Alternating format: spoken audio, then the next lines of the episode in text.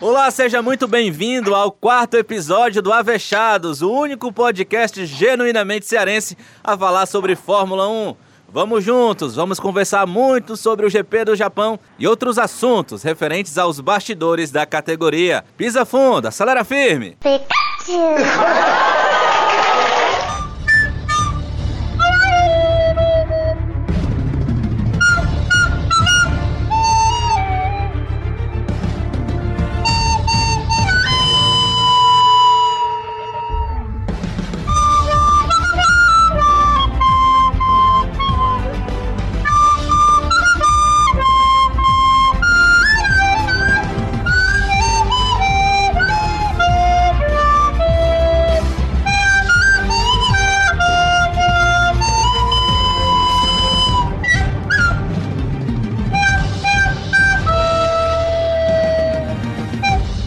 Legal, começando então o quarto episódio do Avechados, estamos aqui reunidos novamente, eu, Sávio Manfredini, juntamente com a Cibele Bastos e o Danilo Queiroz. Tudo bem, Cibele? E aí, rapaz, tudo ótimo, tudo maravilhoso. Mande a sua Contigo? saudação. Tudo ótimo por aqui, viu, Cibele? Mande a sua saudação prometida aqui em japonês, em homenagem aos nossos ouvintes que nos acompanham diretamente de Tóquio, Suzuka, Kishinabobin e adjacências. E, e Sobral, mas tá esquecendo. Sobral não é no Japão. também. Sobral é Estados Unidos. Só quando o podcast for traduzido em inglês pra Sobral. Peraí, ó, ó, eu aprendi isso aqui, ó. Ah. Hum. Não, vai dar certo, vai dar certo. Quero logo dizer que não é comigo, não. Daqui pro GP do México sai. É você, viu? Captou? Captou? Traduzindo. Isso tudo é pra dizer e aí negar. Meu Deus do céu. Você nem se existe. Tô confiando no Google. Minha nossa. Se ele diz que tem, é porque tem. Ai, ai. Um abraço para você, Danilão. Tudo bem? Valeu, já fui demitido. Um abraço, Sábio. Uh, um abraço para todo mundo, pessoal que está curtindo conosco o podcast. Primeiro, dizer que essa musiquinha aí que você está usando, que é plágio, né? Hum. A sorte sua que não é mais com o tio Bernie. Se fosse com o tio Bernie, você estava preso. É com o pessoal da Liberty, eles são um pouco mais lentos. E, mas tenha cuidado. Segundo, que esse é o nosso podcast 4.1. Valeu, é galera. É verdade. Você quer explicar por quê ou eu explico? Mas explique, porque até agora eu não entendi direito, nem eu nem a Sibeli.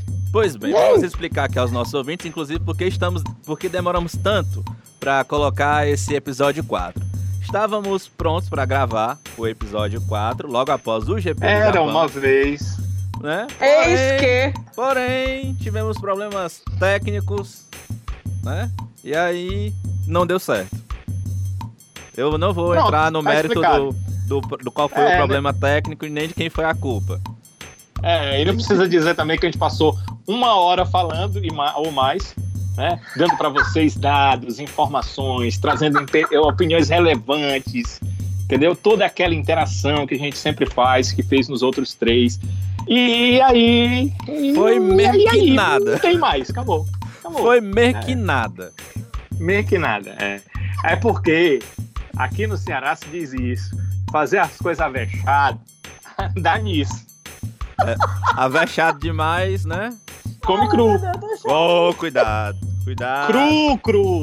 Tá aí, galera. É isso aí, é nesse bom humor que a gente segue, então, nesse quarto episódio do Avechados para falar muito sobre o GP do Japão.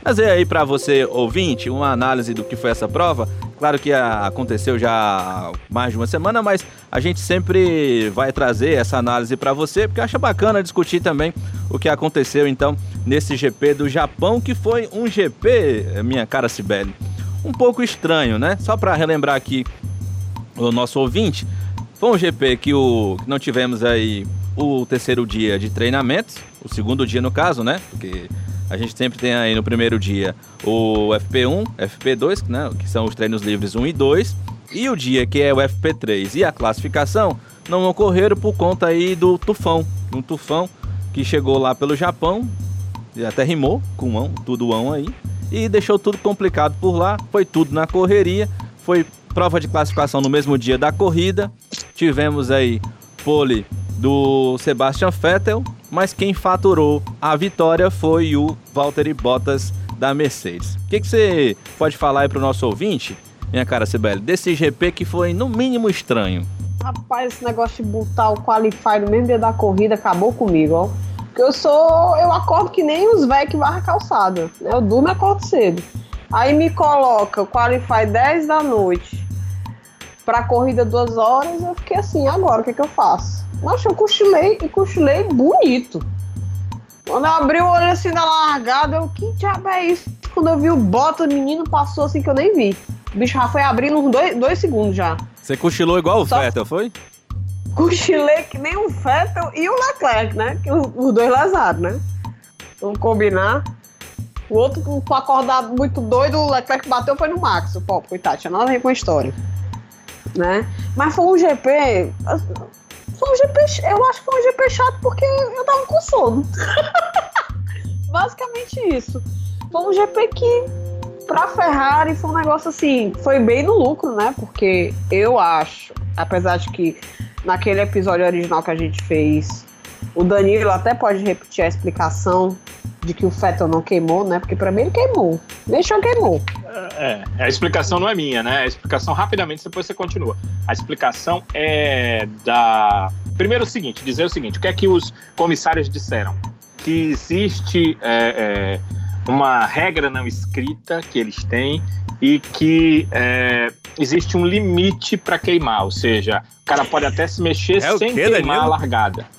O piloto pode até. Eu sei que vocês estão indo pro outro lado, mas é, tem tanto assunto que não vamos nessa brincadeira, não.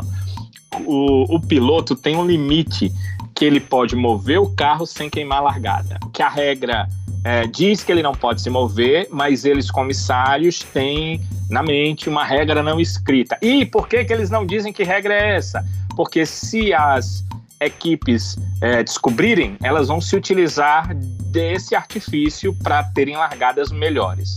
Então, é, foi isso que os comissários disseram para a Sky Sports britânica, que eu costumo ver o pós-prova com eles. Então foi isso, foi isso, foi essa a informação uh, dos comissários de prova. O que, que a Sky informa que é essa regra não escrita? Um giro de pneu, um giro de 360 graus do pneu. Vamos dizer, para ter uma ideia, né, que você faça um risquinho na marca do pneu exata que ela está ali no solo. Esse risquinho não pode fazer o giro completo e voltar para o solo. Isso realmente, se a gente percebeu, o Vettel não fez.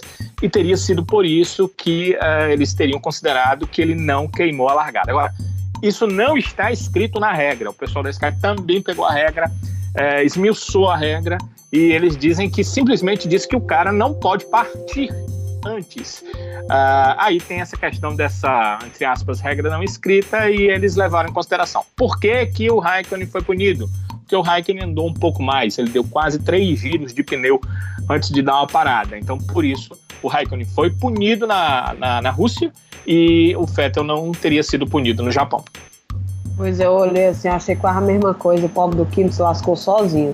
Depois, quando chamam a Ferrari de Ferrari, eu não posso, né, nem reclamar. Porque eu fiquei assim, ixi, mas eu acho que ele queimou mesmo. E vai ficar por isso mesmo, e ficou por isso mesmo. E eu ainda acho que eles estão é, compensando o Fettel por conta do Canadá ainda. Mas sim, voltando ao panorama geral, né, da, da corrida. É, eu acho uma corrida é, um pouco abaixo do que a gente estava vendo, as últimas foram mais movimentadas né? Destaque aí pro álbum, que eu acho que decretou a, a o passaporte dele para 2020, né? Na, na, na Red Bull. Destaque também para o Sainz, que foi o melhor do resto, né? Inclusive no campeonato, é o melhor do resto. Com a distânciazinha entre os líderes, né? E tem que ressaltar que foi a corrida que decretou o Hexa, né? De construtores da Mercedes. Resta saber agora quando é que vai ser o Hexa do Lewis Hamilton. Pois é, inclusive a gente vai discutir essa história da Mercedes daqui a pouquinho. Danilo, mas o que, que você achou dessa corrida? Teve aí um embrólio envolvendo a Mercedes, principalmente por conta da vitória. É, questão aí do Hamilton, a estratégia é, envolvendo o Bottas, o Bottas é, meio que se defendendo de uma estratégia do Vettel, parou duas vezes. O Hamilton pela aquele, por esse novo monitoramento que agora é possível na transmissão, parecia ter pneus para durar de forma tranquila até o fim da corrida, mas foi chamado para parar. A Mercedes quis dar essa vitória de presente para o Bottas, Danilo? Uh, me pareceu que sim. Eu não digo presente, mas ela quis manter uma, digamos, um, um acordo que acredito que já estava tá, pré-definido, ou seja, vocês dois vão parar duas vezes. Tipo, é, Hamilton, Bottas, vocês dois vão parar duas vezes. Então, vocês já sabem que vão parar duas vezes, vão lá e ganhem na pista. O Hamilton conseguiu é, economizar um pouco mais os pneus para fazer a segunda parada, é, para fazer a primeira, né, que poderia ter sido a única, um pouco mais à frente do do que o Bottas, também porque o Bottas estava se defendendo de um possível ataque do Vettel que parou muito mais rápido. A gente já falou sobre isso rapidamente. A Ferrari é muito rápida, aerodinamicamente não é tão forte quanto a Mercedes. Quem tem aerodinâmica pior, com certeza gasta mais pneu. Então o Vettel teve que parar antes, também pensando talvez em ter uma possibilidade na estratégia retomar o primeiro lugar, se bem que o Bottas abriu bastante, e por isso o Bottas parou para não deixar o Vettel passar. Aí ficou aquela questão: o Hamilton ficou na pista, assumiu a primeira colocação, conseguiu segurar a onda com os pneus médios, né, os pneus amarelos. E a, o que você disse, Sávio, é, sobre o monitoramento dos pneus, dava conta de que estava 70% a condição de pneus do Hamilton, dos quatro. Nós vimos esse monitoramento em outros carros e uh, um pneu estava num percentual, o outro em outro. O do Hamilton estava 70% nos quatro. O que, que isso nos remete? Como o carro da Mercedes é muito bem balanceado, né? Que ele consegue conservar os quatro pneus mais ou menos da mesma forma. Isso é muito interessante. Mas em relação à corrida, o que nos remete é o seguinte: com 70%, faltando ali 15 voltas, que foi quando o Hamilton trocou, ele teria tudo para terminar a prova sem nenhum problema com aqueles pneus. Talvez o Bottas, que colocou pneus mais macios e fez uma terceira parada, pudesse chegar até o Hamilton para brigar pela prova. Mas a Mercedes teria uma dobradinha no mínimo, no mínimo. Eles quiseram talvez evitar isso, fazer o que foi combinado no briefing interno da equipe e mandaram o Hamilton parar. Várias vezes o Hamilton disse que queria ficar. Algumas vezes, duas, ele perguntou o que ele precisava para ganhar a prova. O que eu preciso fazer para ganhar a prova? Mas a Mercedes não respondeu, apenas disse que ele pararia e depois mandou ele parar. O Bottas perguntou também se ele iria parar ou não, talvez para acelerar em busca da vitória sem a parada do Hamilton com ultrapassagem, mas a Mercedes disse que ele iria parar, parou mesmo. Voltou atrás do Vettel e aí foi o melhor momento da prova, né? Porque a gente viu é, dois é, pilotos de altíssimo nível disputando uma posição. Infelizmente, o circuito de Suzuka não é o melhor para a questão das ultrapassagens e a Ferrari vai muito bem de reta, boa para a Ferrari, e por isso o Vettel acabou conseguindo se manter no segundo lugar. O que é que essa prova trouxe para mim de, de importantíssima? Nós temos um piloto desses extra-humanos, que é o Vettel, voltando a ter a condição de brigar, e aí é mais psicológico, porque a Ferrari parece que já estava dando um carro para isso, o Leclerc estava mostrando isso, mas de brigar na pista pela sua condição de manter uma posição, de tentar ultrapassar, eu digo em uma outra situação, mas de estar brigando por posições na pista. E isso é muito, muito legal, porque nós temos um Hamilton que faz isso praticamente toda a corrida. Nós temos um Leclerc que começou a fazer isso em praticamente toda a corrida. Nós temos um Verstappen que faz isso sempre que tem um carro em condição. E aí sabemos que o Vettel, o Vettel tem essa capacidade e ele está se reencontrando na Fórmula 1. É, eu fico pensando que legal serão essas corridas finais. E se a Red Bull conseguir um carro minimamente competitivo para brigar junto com a Ferrari, junto com a Mercedes, como será legal a temporada 2020 com pelo menos quatro grandes pilotos brigando. Em relação ao álbum, acho que ele fez uma boa prova, mas uma boa prova ainda para um segundo piloto, um piloto que está atrás da condição do, do Verstappen. E é, chamou muita atenção a corrida do Carlos Sainz. Eu acho que é, foi é, com a câmera on board do Carlos Sainz que a Cibele viu a corrida, porque ali deve ter sido chatíssimo. O Sainz não passou ninguém, ninguém passou do Sainz, ele não via ninguém na frente dele, também não via ninguém no retrovisor. O Sainz correu sozinho a prova, mas foi muito interessante para uma McLaren que ficou ali, talvez esperando uma aproximação é, de um Charles Leclerc que teve o problema de bater no Verstappen ali na primeira curva e que saiu ultrapassando todo mundo, mas não conseguiu chegar na McLaren do Carlos Sainz, o que mostra que o ritmo da McLaren, olha, está melhorando a cada prova. Imaginem em 2021, quando ela vai ter motor Mercedes, se ela tiver um carro equilibrado, pode estar aí como uma quarta força, que seria muito, muito legal para a Fórmula 1. Menina, vale, eu acho que num dessas cochiladas que eu dei, Deu uma eu apertada lá. sonhei. Não, eu sonhei que o Lewis Hamilton ia fazer uma parada. Por isso que eu digo assim, que a Mercedes escolheu que o Bottas que ia ganhar.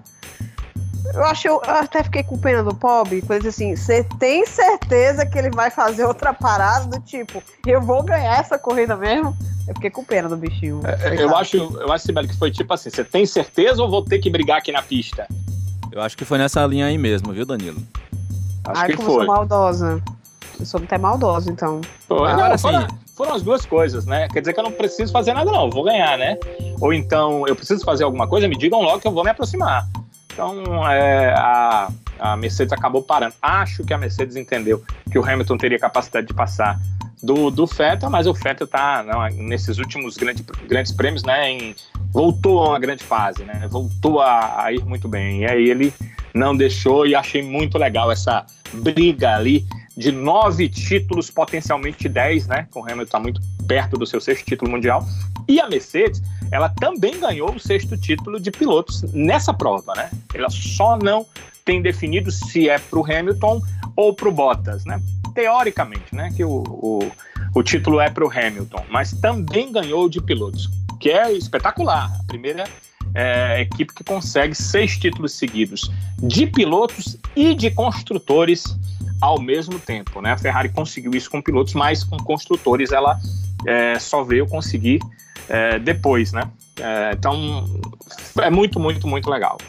A A gente tá do vivendo a Blessed história, no né? pódio, A gente tá vivendo carinha a história. Não tava carinha do- feliz, não. Não, tava não, tava pé Não, da não. vida, viu ali? Não, não, não tava feliz, tava incomodado. É a coisa mais legal que eu acho, sabe? Não sei se vocês acham ruim, né, cara feio, mas eu acho muito legal. Eu acho que é promessa para a próxima corrida. Eu acho massa, porque é, é ele que tá com cara feia. Pois é. Agora aqui a gente não pode deixar de ser que corrida do Ricardo, né? Ele tá com uma. Renault, ele largou lá atrás em 16, ele saiu passando todo mundo, ele Chegou- negociou chegou muito em bem as quinto em ultrapassagens. É, eu tenho que olhar aqui, mas deixa eu ver. Foi em sétimo. Eu vou, eu vou, eu vou. Ele, ele, ele, ele foi, Foi beneficiado. Ele foi beneficiado com a, a perda de posições do Charles Leclerc, né? É bom a gente dizer para quem tá só vendo, ouvindo o podcast e não viu a prova ou não viu bem direitinho que o Leclerc foi punido, né? E essa punição ao Leclerc fez com que ele perdesse algumas posições, porque ele perdeu, parece 15 segundos, não foi isso? Acho que foram 15 segundos. E aí ele acabou caindo. Eu vou olhar aqui. Ó. O Ricardo terminou em sétimo, mas com a punição do Leclerc, ele finalizou em sexto, marcando oito pontos. O Leclerc finalizou na sétima colocação. Na prova em si, né, o Leclerc terminou atrás do Sainz e à É, frente do Ricardo, volta. mas perdeu Ele- pontos. Ele levou volta, fiquei chocada. O O menino, Ricardo, o menino deu uma volta, não, o Leclerc, o menino deu uma volta segurando o retrovisor e, e- e- no final da corrida levou uma volta. Eu Levou falo, tô volta. doido. A minha impressão é que o carro dele não, não tava 100%, né? É, eu, tá, eu ficava na cronometragem, dando uma acompanhada no tempo, e não tava legal. Primeiro eu pensei que era por causa do trânsito, das ultrapassagens, mas depois ele tava de cara pro- para o vento e não conseguia fazer a, a, a mesma coisa. Então, aquela batida ali com o Verstappen, culpa total dele, né, Leclerc? Que ele tentou fazer o impossível, uma curva ali muito rápido. É, ele sabia que o carro iria espalhar, não é louco, né? E, e aí acabou batendo no Verstappen. Eu fico pensando, será que é, foi uma coisa casual de eu vou acelerar e aí o carro arrasta e bate? Ou será que foi aquilo que ele já tinha prometido em algumas circunstâncias, que era ele não passa mais de mim. Ele, da próxima, ele não passa mais de mim. Eu acho Pode que ele tá meio nessa vibe, que não vai passar. Agora eu quero ver no México, vai ter troco. Certeza. Eu acho É, que não, pra sabe? ter troco, o Verstappen tem que estar na frente, né? Eu tenho uma opinião diferente em relação a essa questão do Verstappen e do, e do Leclerc nessa corrida. Eu acho que foi mesmo um erro não proposital do Leclerc que acabou, infelizmente, afetando a corrida do, do Verstappen. Eu acho que o piloto que estivesse passando o Leclerc por ali ia sofrer aquele dano. Eu não acho que foi algo proposital, não como, por exemplo, a fechada que o Leclerc deu no Verstappen na Inglaterra. Ali foi proposital, ali é, é até porque era pós-Áustria, né? Então os nervos... Você não passa estavam... de mim, né? De novo não, né? É, ah, hoje não. hoje não. Hoje não, hoje não, hoje não, hoje sim. Vocês falaram aí então do Hexa da Mercedes e eu queria justamente colocar aqui em debate o que tornou a Mercedes tão, tão vitoriosa na Fórmula 1, na opinião de vocês. Peraí, não fala não, Danilo, fala não, vou aproveitar ah. pra tossir, pera. Eita. Não tem, não tem botão de mute? Mastiga, você tem osso? Pronto.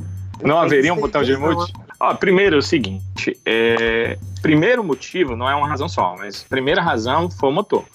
O motor da Mercedes ele era muito superior aos motores é, que Ferrari e que Renault fizeram nas temporadas, é, nas primeiras temporadas, principalmente 2014 e 2015, principalmente essas duas.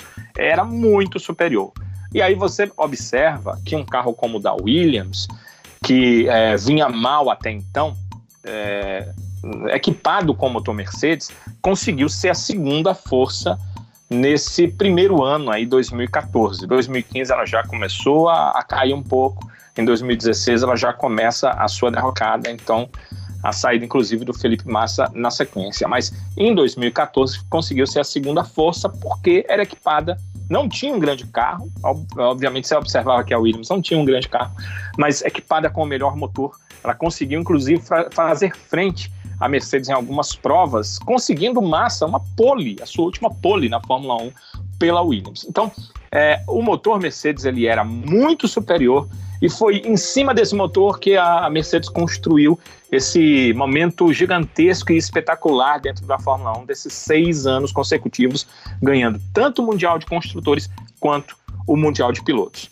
Começa daí, mas não foi só isso. Quando a Ferrari supera a Mercedes na última temporada, notadamente com os motores, e nessa temporada a gente percebe isso quando tem uma reta na Fórmula 1, quanto maior for a reta, maior é o grau de superação da Ferrari em cima da Mercedes, você percebe que o motor ele foi apenas, é, digamos, como se tivéssemos a construção de uma casa, né? Está muito em voga essa questão de construção e casas e prédios bem construídos, principalmente aqui no estado do Ceará, é, foi o alicerce.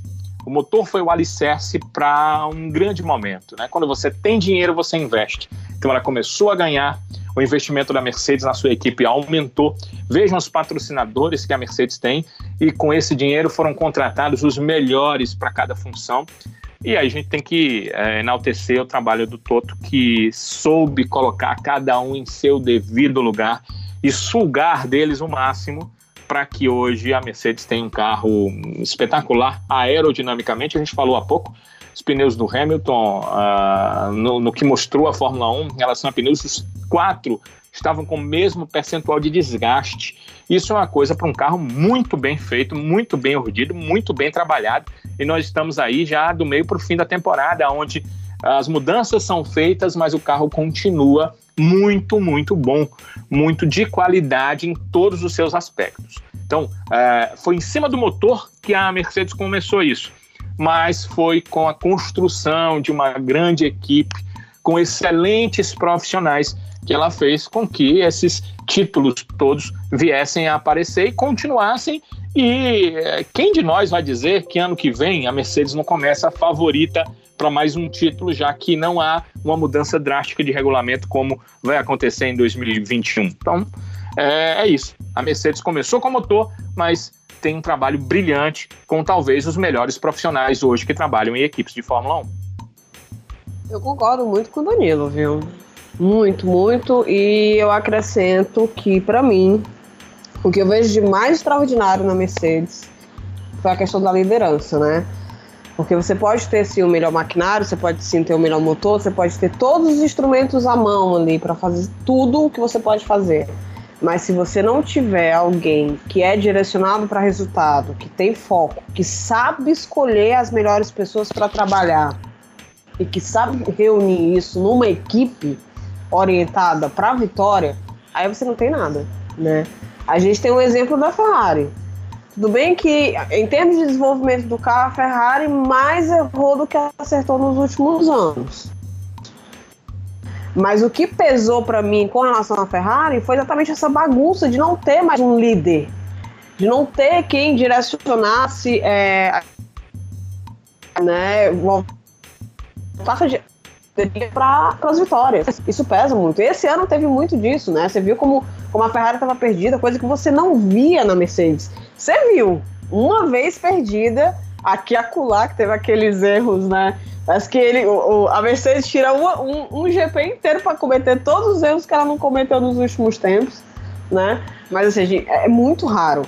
Né? Você vê a diferença entre uma, uma equipe que é orientada e que é liderada por uma pessoa capaz de juntar todos esses elementos para vencer e se tornar vencedora, não à toa que é, e você vê a diferença de uma equipe que tem todas as condições financeiras de montar o melhor motor, montar a melhor equipe, mas que se vê perdida ano após ano, sem ter alguém realmente que faça, que junte todo aquele pessoal e diga assim: nós temos uma equipe. Então, assim, mais do que merecido esse Hexa, dói muito no coração, estou com muito recalque falando isso, não vou mentir, afinal sou cubista, né? Mas é, foram seis títulos merecidos, a gente não está falando aqui de, de, ah, que teve favorecimento, não, foram seis títulos construídos e merecidos, né? Nada mais do que um resultado justo para uma equipe como aquela que erra menos, né? Vocês acham então que é, é, mais, foi mais mérito da Mercedes do que demérito das outras equipes? Ou seja, a Mercedes conseguiu achar um diferencial que as outras até então não conseguem? Eu acho, principalmente com relação à liderança.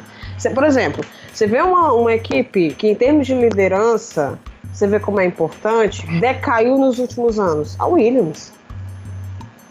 A Williams pode ter o dinheiro que for, a Williams não consegue sair do buraco.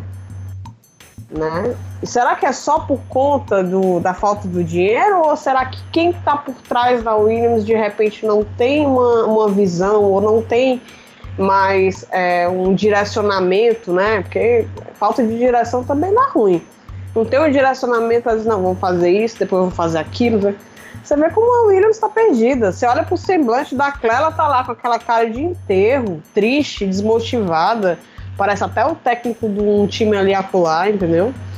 Então, assim, é, é, é, nítido. Então, é mérito total da Mercedes. A Mercedes conseguiu fazer isso, né? E eu acho que outras equipes têm que se espelhar, né? Porque é aquela coisa, tá dando certo para eles, pode dar certo para mim também. Se fosse uma pergunta assim de opções, só sim ou não, eu cravaria que o mérito é da Mercedes, porque nesse, é, no básico disso, é, por que que está ganhando? É mais mérito seu ou demérito do alheio, né, da, das outras equipes? Com certeza é mais mérito da Mercedes. Mas não dá para a gente também acentuar as outras equipes no lado do demérito. A Sibeli citou aí a, a questão da Williams, está muito correto. A Williams é, começou, como eu disse, 2014, 2015, principalmente, brigando ali entre os três melhores postos dentro da Fórmula 1. Conseguiu fazer muitas e muitas corridas. É, a, a, terceira colocação ali, é, completando o pódio, e ficou entre os pontos em praticamente é, as três, quatro primeiras temporadas, sempre com a condição que o motor lhe dava. Agora, não conseguiu desenvolver um carro tendo um motor Mercedes, não trocou de motor para dizer, ah, é, o desenvolvimento do carro teve, foi problemático porque a gente trocou de motor. Mas a Williams é um caso à parte. Há um, um problema de gerenciamento na Williams, ela, ela, tinha ótimos profissionais, foi se desfazendo desse, desses profissionais. A cada ano, o dinheiro investido para a construção do carro, para manutenção e para as melhorias, que isso é muito importante na Fórmula 1 dentro do campeonato, vão diminuindo, mas lá há problemas realmente de direção, o direcionamento está errado. Tanto que é, nesses últimos dois, dois anos eu não vi, mas em 2017 eu lembro que vi é, uma, um cronograma, esse cronograma não é 100%, porque equipes como Ferrari e Mercedes, você nem sabe quanto gastam exatamente, mas um cronograma de gastos das principais equipes da Fórmula 1, aliás, de todas as equipes da Fórmula 1, e a Force India gastava muito menos do que a Williams, menos da metade do que a Williams gastava e ela conseguia uma pontuação que foi subindo nesse período, enquanto que o da Williams foi descendo, mas ela descendo vertiginosamente. Hoje a Williams tem um ponto no campeonato e só conseguiu uh, numa corrida em que os carros da Alfa Romeo acabaram fora do regulamento, uh, sendo excluídos do grid final. Uh, então dá para você perceber o quanto essa equipe, que foi a segunda que esteve lá brigando, até por vitórias no primeiro ano, quem não lembra, nesse primeiro ano, o Felipe Massa, na última corrida do ano, acelerou para tentar ganhar é, do Hamilton no final da prova, ele já chegava ali no Hamilton. Quer dizer, é uma equipe que é, esteve com uma grande força, a segunda força daquele primeiro ano, e que, é, com o mesmo motor, nunca conseguiu fazer um carro. Mas eu estou colocando a Williams mais para atirar no vermelho, né? atirar na Ferrari, porque ano passado e também em 2017, principalmente talvez em 2017, pareceu ter carro para, se não ganhar, brigar com a Mercedes. Fazer é, o que não tinha feito nos anos anteriores e não conseguiu fazer isso. Foi uma equipe que foi incapaz, mostrou incapacidade de fazer isso. Talvez problema de gerenciamento, talvez essa questão de troca o tempo todo, porque, é, sinceramente, é, eu tento ver o que as pessoas veem, ah, que o Binotto não sabe de gerenciar, eu acho que é pouco tempo para fazer uma medida disso, é pouco tempo para se avaliar isso. E daqui a pouco, com todo mundo dizendo que ele não sabe gerenciar, ele vai ser trocado por outro que também vai ter pouco tempo, que por conta do pouco tempo vai sofrer a peste de quem não sabe gerenciar, vai vir um outro e assim sucessivamente. É uma escalada negativa que está acontecendo com a Ferrari e que aconteceu também com outras pessoas que dirigiram a Ferrari nos últimos anos. Acho que isso também. E a McLaren, que a gente até há pouco falou muito bem dela, porque está crescendo, porque o Sainz está chegando, ela está muito aquém do que ela deveria estar. A McLaren deveria estar em um outro momento da sua uh, fase dentro da Fórmula 1. Mas aí, se a gente olhar para essa, essa, esse, esse, mesmo período que a gente está discutindo aqui, é, por que, que a Mercedes está tão na frente? Se a gente olhar para esse mesmo período, a McLaren começou com motor Honda, brigou o tempo todo com a Honda, parecia que a Honda não prestava, a Honda vai para a Red Bull, consegue as mesmas duas vitórias que a Red Bull conseguia com as Renaults nos outros anos. Ela pega o motor Renault, tá melhor que a Renault, mas também isso não quer dizer nada, mas continua lá atrás. Quer dizer, o carro é que realmente era o um grande problema e não o motor, como é, nos iludiram achando que era essa situação. Então, é, se junta uma equipe que é fabulosa, que erra muito pouco, erra assim, como a gente viu aqui, a Sibeli falou do GP da Alemanha, são humanos, né? São humanos gerenciando máquinas, as máquinas em si não erram, mas os humanos que as gerenciam si. Então, é, é, ela erra, erra sim, mas erra muito pouco. Erra num GP em 21 na temporada é, é, é, pouco, erra em dois, erra em três GPs, vamos dizer, que eu não vejo isso, mas vamos dizer que erra em três, em 21 na temporada, ela vai ganhar 15, né? É, fora aqueles que realmente não deu para ganhar, e vai ser campeã do mundo porque tem o melhor carro, porque tem o melhor gerenciamento, porque tem o melhor pessoal técnico, porque tem por trás todo um grupo que sabe gerir muito bem a equipe. Se tiver que marcar, sabe, é isso. É mais por causa da Mercedes, mas que os outros principalmente quem tinha mais condição. Ferrari, é, McLaren, Renault é um exemplo do que não se deve fazer na Fórmula 1. Muito dinheiro gasto para pouquíssimo retorno. Esse pessoal todo agindo do jeito que está agindo, o Toto vai ficar rindo, o pessoal da Mercedes também, e eles vão continuar ganhando dentro da Fórmula 1. O que, que, vocês esperam aí do GP do México, hein? O Hamilton tá com a mão na taça praticamente, mas o que, que vocês esperam? A Red Bull costuma sempre andar bem, né? Inclusive a, Red Bull foi a única vitoriosa, né? Na, nas provas do México, desde que o México voltou a estar no calendário é, da Fórmula 1. Só deu Red Bull. Será que vai ser Red Bull de novo esse ano? Eu não duvido, não. Eu acho que vai, vai dar também, viu? Por isso que eu falei, vai ter troco do Max para cima do Leclerc. Leclerc vai felizinho, mas vai ter troco. Eu, particularmente, não curto muito o circuito do México, não. E até eles confirmaram, né, é, a permanência na categoria, né, porque tava perigando de sair. Mas eu não curto muito. Eu acho estranho aquela coisa daquele estádio, sabe? Tem muita gente que acha massa, que acha legal. Ah, eu acho, eu acho legal os pilotos ficam lá dando entrevista no meio da galera. Eu acho isso massa. Mas assim, visual, assim, da corrida, eu fico imaginando a galera ali. Como é que, como é que assiste corrida ali, mancho? Em loco, assim, sabe? Sei lá. Mas eu, eu, eu acho que vai dar Red Bull. E aí, Danilo? E eu... o, o, visual eu acho até legal. O, o que eu não gosto é de pista que a gente tem dificuldade de ver ultrapassagem, né? O México não é das melhores, não. Vamos ver que eu tô, tenho percebido que nessa temporada, né? com as atitudes que a FIA tomou, os carros realmente ficaram mais próximos, eles conseguem fazer mais ultrapassagens. Não é o que a gente gostaria, mas mais do que na temporada passada, por exemplo, e nas temporadas anteriores. Então vamos ver, porque vai ser a primeira do México, né, com essas pequenas mudanças que foram colocadas para que os carros andem mais próximos, se vai melhorar isso aí, que acho que isso é o básico, é Fórmula 1, é corrida de automóvel, a gente quer ver os pilotos podendo ultrapassar os outros. Isso é básico. A gente tem que lembrar o seguinte, até ano passado, a Red Bull corria com motor Renault. Vamos esperar o que é que o motor Honda pode fazer pela Red Bull para essa pista. A, a, a base aerodinâmica da, da Red Bull parece que casa muito com a pista, principalmente pela altitude. É uma pista na altitude. Já Mercedes e Ferrari não casam tanto assim, foi, o que foi demonstrado nos últimos anos. E a Red Bull tem um lado positivo, que o motor Honda foi. Ele já está fresquinho, né? Ele foi trocado lá na Rússia, não participou de praticamente é, nada, porque eles trocaram lá, já perderam as posições. É, teve no Japão, pro caso do Max Verstappen, o motor deve estar zerado, né? Porque o Max não conseguiu correr praticamente no Japão.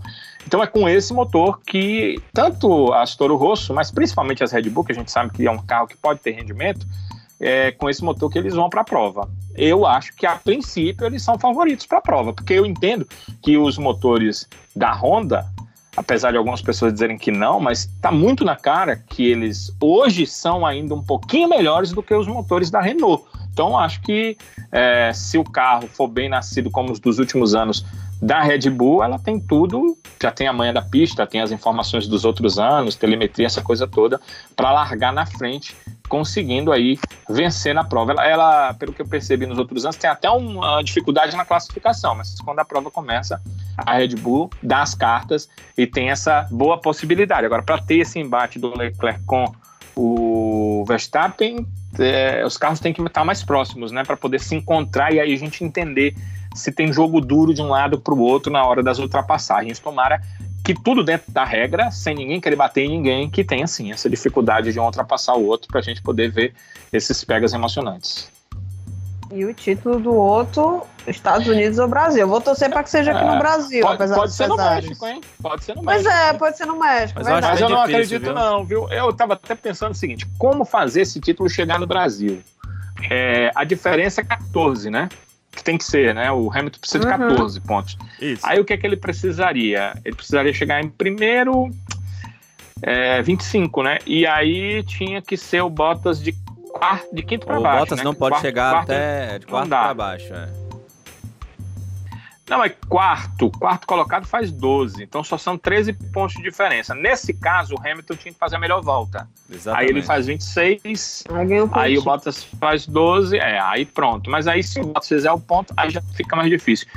É, eu, eu acho que com a possibilidade, que é bem natural, né, do Verstappen vencer a prova, já fica mais difícil, porque aí o Hamilton já não seria o primeiro. Se ele for o segundo em diante Aí a situação é mais difícil, porque ele marcando 18, tinha que ser oitavo, né, o Bottas, para poder o campeonato acabar.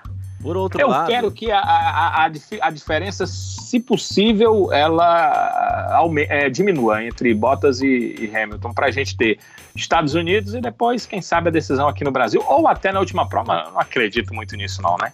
Eu acho que entre Estados Unidos e Brasil vem a, a decisão aí do título pro Hamilton. Eu acho que nos Estados Unidos a coisa morre, viu? Até porque a, é, eu entendo que a, ótima prova pra ele, né? Ele gosta, a Mercedes né? é a Mercedes é total favorita para essa corrida pela própria Exato. característica do circuito, né? Ela ser total favorita uh, pode também não ser 100% bom, né? Pro Hamilton, porque assim, se ele não conseguir fazer é, sete pontos de vantagem nessa prova do México, se o Hamilton vence e o Bottas termina em segundo, a diferença é só de sete pontos. Então, é, eles podem não conseguir é, ter a pontuação para definir a questão, né?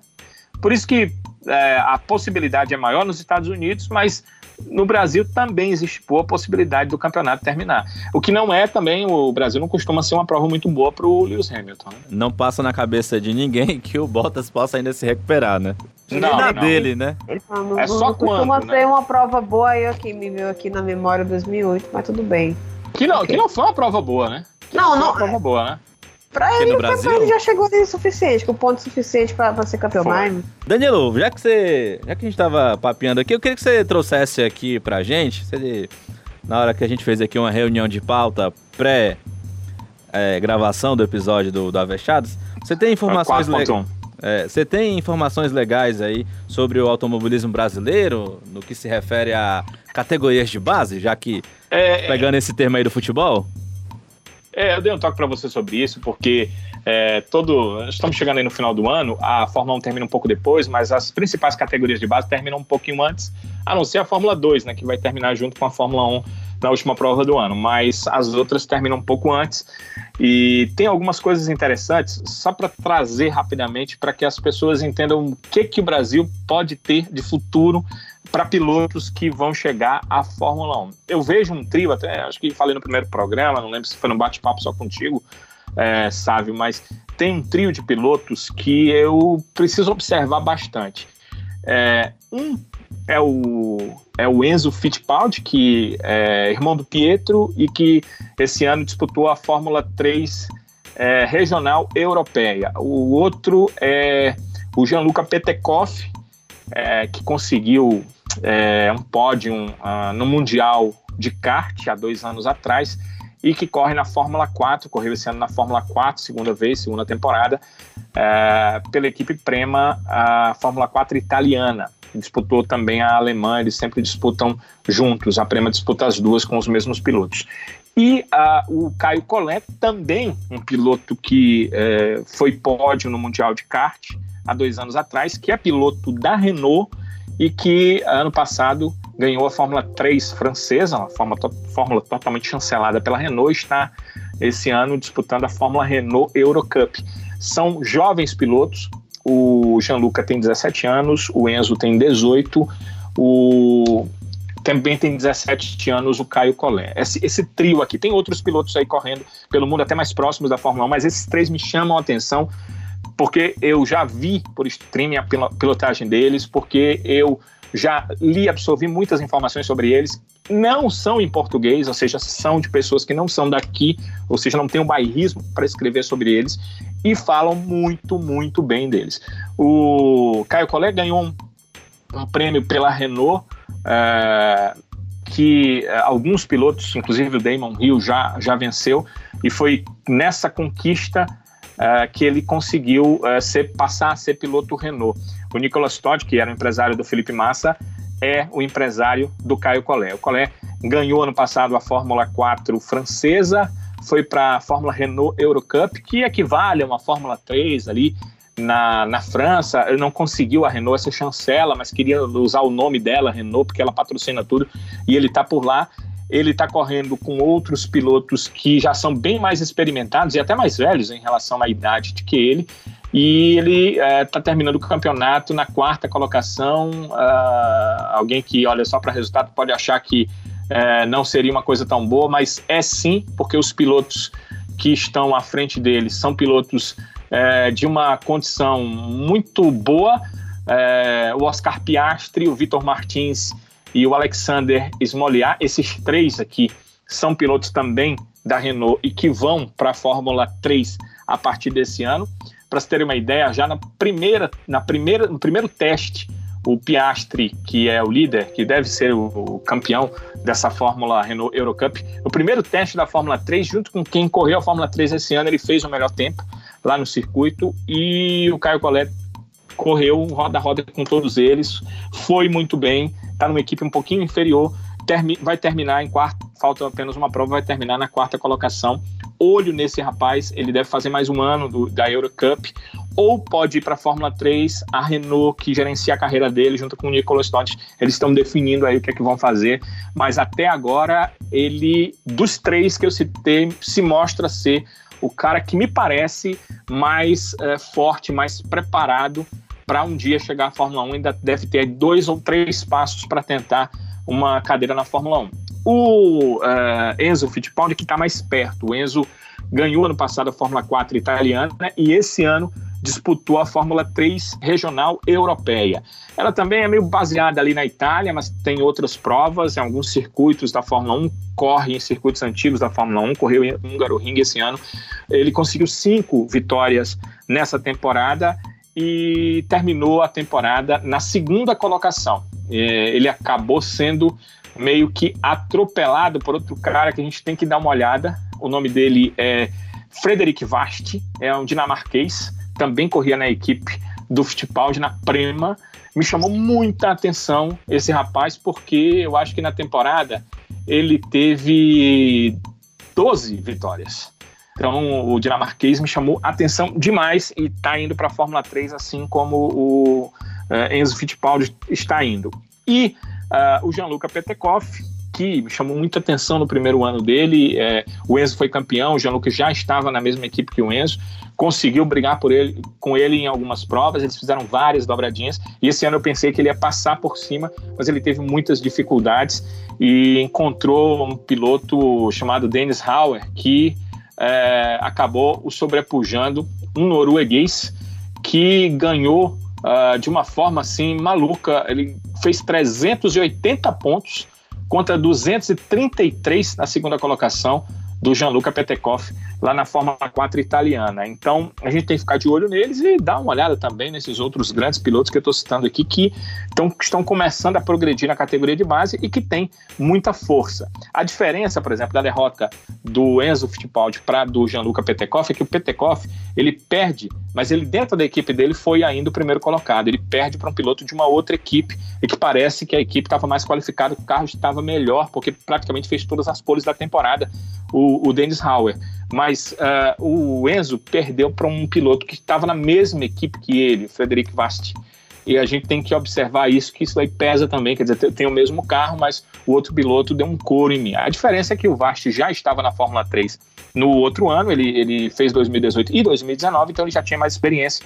E o Enzo já chegou nesse ano e chegou já brigando pelo título, pelo menos ficou na segunda colocação, chegou a ter uma briga ali muito próxima, né? Houve uma diferença e, e me chamou a atenção também na Fórmula 3, voltando para a Fórmula 3, aonde o Enzo foi segundo colocado, que tem um outro brasileiro que eu não conseguia, não, não conhecia, eu é, procuro muito saber desses caras de categorias de base, se chama Igor Fraga, ele é de uma equipe muito, meio que intermediária, mas se meteu na briga ali pelo título e terminou na terceira colocação, inclusive à frente do David Schumacher, que é filho do Ralf Schumacher e que todos dizem será melhor piloto do que o pai dele. Então, é, quero chamar a atenção para esses caras aqui. Agora, quem é que está mais perto da Fórmula 1 do que eles? O Pedro Piquet, que ano que vem deve fazer Fórmula 2, esse ano terminou na quinta colocação na Fórmula 3, foi sua melhor temporada até aqui na Europa, teve duas vitórias inclusive. E o Sérgio Sete Câmara, que está na Fórmula 2, mas sinceramente eu não acredito que esses dois serão é, grandes pilotos, pelo que eu já vi das suas pilotagens e pelo que eles fizeram na Europa. Mas são dois pilotos mais próximos da Fórmula 1. O Sérgio Sete Câmara, por exemplo, está na quinta colocação na Fórmula 2 e pela pontuação dos últimos dois anos, nesse terceiro ano, se ele terminar na quinta colocação, tem o, as últimas provas acontecem é, no final de semana final também da Fórmula 1 nessa temporada. Se ele terminar na quinta colocação, ele consegue os pontos para poder chegar à Fórmula 1, para ter a super licença. Não vejo onde ele vai arranjar cockpit ali na Fórmula 1, pode talvez ter é, um carro de testes, alguma coisa desse nível. Ele precisa pilotar um pouco mais um carro de Fórmula 1 para poder entender. Hoje ele é piloto de testes da McLaren mas com a cisão da McLaren com a Petrobras, ele deve perder essa condição de piloto de testes da McLaren.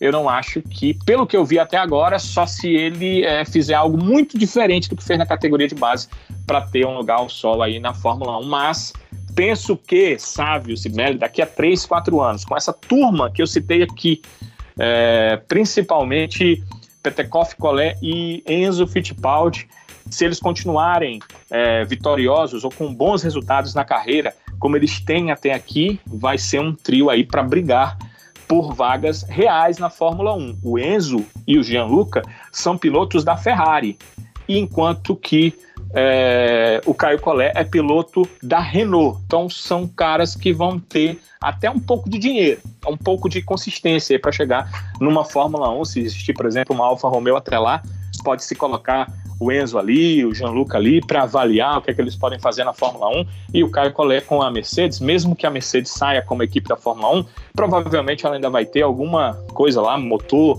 algo lá e vai ter alguma força para que ele possa também chegar na Fórmula 1. Legal, Danilo. Obrigado pela. Olha, eu quero só acrescentar um negócio aqui, te interrompendo, sabe? Diga lá. Sabe? Não é bem uma categoria de base, né? Na verdade é uma outra categoria, uma categoria feminina, que é a W Series, né? Que fez muito sucesso, deu super certo. Né? Contra tudo e contra todos, acabou dando certo. É, eu não sei se vocês souberam, mas a da Bruna. brasileira, da Bruna Tomaselli, foi selecionado, né? Pra segunda temporada da W Series. Eu achei isso muito massa né? Ela estava correndo nos Estados Unidos, né? Se eu não me engano. Isso, na Fez até 4 um, um, um fez até uma boa temporada lá e foi selecionada para a W Series. Achei isso muito legal, muito legal mesmo. Eu cheguei até a ver um VT de uma das corridas, não me lembro agora qual foi a pista. E, e eram corridas bem animadas, com bastante ultrapassagens. Enfim. Sim. Não, não, eu acho que é uma categoria que deve ser, ser vista assim com bons olhos. Da mesma forma como foi a Fórmula E, que até hoje já estamos na, na quinta, sexta temporada, né, da Fórmula E. Eu tenho aquela minha opinião sobre a Fórmula E, né? Mas até hoje... Você sabe. A, a, é vista com aquele olhar assim, ah, ela, é, ela é boazinha, legal. Mas eu acho uma categoria bem interessante pela proposta que tem. É, eu ainda acho que é o INSS do automobilismo. INSS. Eu acho Tem legal. muito piloto novo lá. É, não, o, não, o, é, Nick De, não Tem, pode. O, Nick De Vries mesmo, do, que foi campeão pela Fórmula 2, vai. O vai De Vries do pobre, eu fiquei com pena dele, gente. É, tá indo pra lá. Mas tá indo pra Mercedes, né? Quem sabe é. ele não vislumbra alguma coisa no futuro. É, quem sabe. Pode quem ser sabe. uma porta de entrada. Agora, o caso da W Series, que ela foi mal vista, Sibeli, foi muito pelas mulheres, né? Que achavam que é uma forma de segregação. Ah, bota a mulher lá na W Series, tira das outras formas. Não era essa a ideia. A ideia era mostrar que as mulheres também são boas pilotos e aí levá-las para as outras faixas do automobilismo. Eu, eu, eu, particularmente, penso que não foi muito bem avaliada essa questão. A W Series acho que é interessante existir, mas é, dentro do mesmo projeto, por que não uma equipe feminina na Fórmula 3 regional europeia? Eu sou um cara que acompanha a categoria de base, então eu estou dizendo algo que eu tenho um pouco de conhecimento da Fórmula legal, 4 e vamos começar lá pela Fórmula, Fórmula 4 italiana, que hoje é um celeiro de grandes pilotos na Europa, pela Fórmula 4 francesa, outro celeiro de grandes pilotos. E aí você pega uma equipe só para mulher, vai pegando as melhores e vai colocando ali. Você coloca na francesa, coloca na italiana, vai fazendo uma peneira, passa pela W Series. Os carros da W Series são comparados aos carros de Fórmula 3. Da Fórmula 3, da W Series como Fórmula 3, você é, eleva essas pilotos para uma Fórmula 3 é, da FIA, a que corre já lá na, na, nos finais de semana de Fórmula 1. Da Fórmula 3 você passa para a Fórmula 2, e aí elas terão como serem vistas pelas equipes de Fórmula 1 e levadas para um teste, levadas para uma equipe, por que não, para correr na Fórmula 1, piloto de testes e em seguida piloto da Fórmula 1. Agora, quando você faz só a W Series ali, joga aquelas meninas ali e depois elas não têm para onde ir, acontece o que vai acontecer esse ano, que as mesmas pilotos do ano passado, muitas das mesmas, né? A Bruna ano passado também participou, mas não conseguiu vaga é, muitas das mesmas vão continuar para essa temporada, que não, eu acho que é, sai daquilo que deveria ser. Ela deveria ser uma etapa em busca de uma Fórmula 1 para uma mulher. Só que ela não tem dali de como sair dali, ela não tem como conseguir uma, uma grande equipe ou uma equipe para essas outras plataformas que são de acesso, Fórmula 3, Fórmula 2 é, é, isso que tinha que ser pensado, sabe? Acho legal a ideia da, da, da W Series, mas tinha que saber quem ganha aqui vai para onde. Quem ganha aqui vai fazer o que no próximo ano? É, é, é, isso aí que eu não entendo. Aí a piloto, é, sei lá, 18, 19 anos, ganha, um outro ano, 20 anos, vai correr de novo, 21 anos, vai correr de novo, 23, 27, 28, não tem mais idade de Fórmula 1, vai se aposentar na W Series. É isso que acho que não dá certo. Vamos embora, meu povo. É, bora se embora, que esse assunto aí é bom pra, pra outro podcast, viu?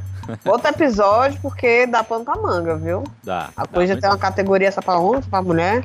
Dá muito assunto. Ah, não, Sibélio, o, o cachê que eu recebi pra esse só dá pra fazer esse. Se tiver outro cachê, aí a gente faz o outro podcast. Coça os bolsos, Sávio. Coça os bolsos, rapaz. E é porque o meu cachê é metade do cachê da Sibélia. cachê, o cachê da Sibeli o, foi... o, o Sávio já me falou, Danilo, eu- o que eu pago pra Sibeli é o dobro do que eu te pago. Ai. É, meu filho, eu sou um ser privilegiado aqui, viu? Ô, gradeado ré de cerveja duro, viu? Pra mim tem que ser água mineral, de preferência sem gás. É por isso que o seu cachê é mais barato, amigo. Vamos embora, meu povo. É. Valeu, galera. E, Sávio, é, depois, como eu te disse, no 4.0 que não valeu, me passa todas as informações que eu vou colocar no meu Twitter sobre o podcast, né? Para que as pessoas possam é, ouvir. Espero que a Cibele faça o mesmo, que você faça o mesmo, que as pessoas que a gente tem amizade já possam também estar conosco aqui no, no Avechados, no, no nosso podcast e também nos encontrar aí pelas redes sociais. Exatamente. Lembrando que as pessoas encontram pelo Twitter através do arroba. Repórter Danilo. Legal demais. Um abraço, Danilão. Um abração, Sávio. Um abraço. Abraço, Sibeli. É... Sayonara, minha cara Sibeli. Ixi, Maria, É, agora é o que mesmo? É tchau, né? Aí sai aí. Peraí, aqui. deixa eu pegar o Google Translate aqui, pelo amor de Deus. Fala, meu Deus, cadê meu celular? Bala, começa a Sayonara, Sayonara? Sa- É, Ah, é, sayonara, peraí, né? eu tô aqui cantarolando a música do Tchan, acho que é Sayonara mesmo. Enfim, Ité, né? Saiu, mas saiu.